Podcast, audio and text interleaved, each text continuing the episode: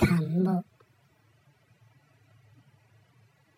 以前夜に散歩してた時のこと。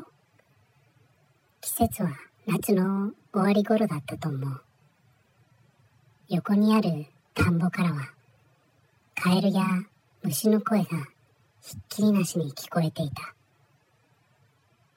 だけどとある田んぼの前を通りかかった瞬間一斉に音が消えた。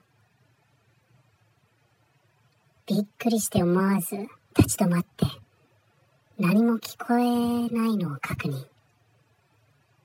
その後そろそろ後ろに下がっていくと音が復活。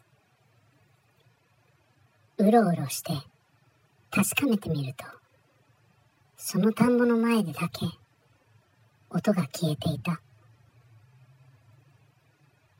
結局音が消えたのはその時だけだったけど同じ場所で妹は突然何十人もの子供の笑い声みたいなものを聞いたことがあるらしい。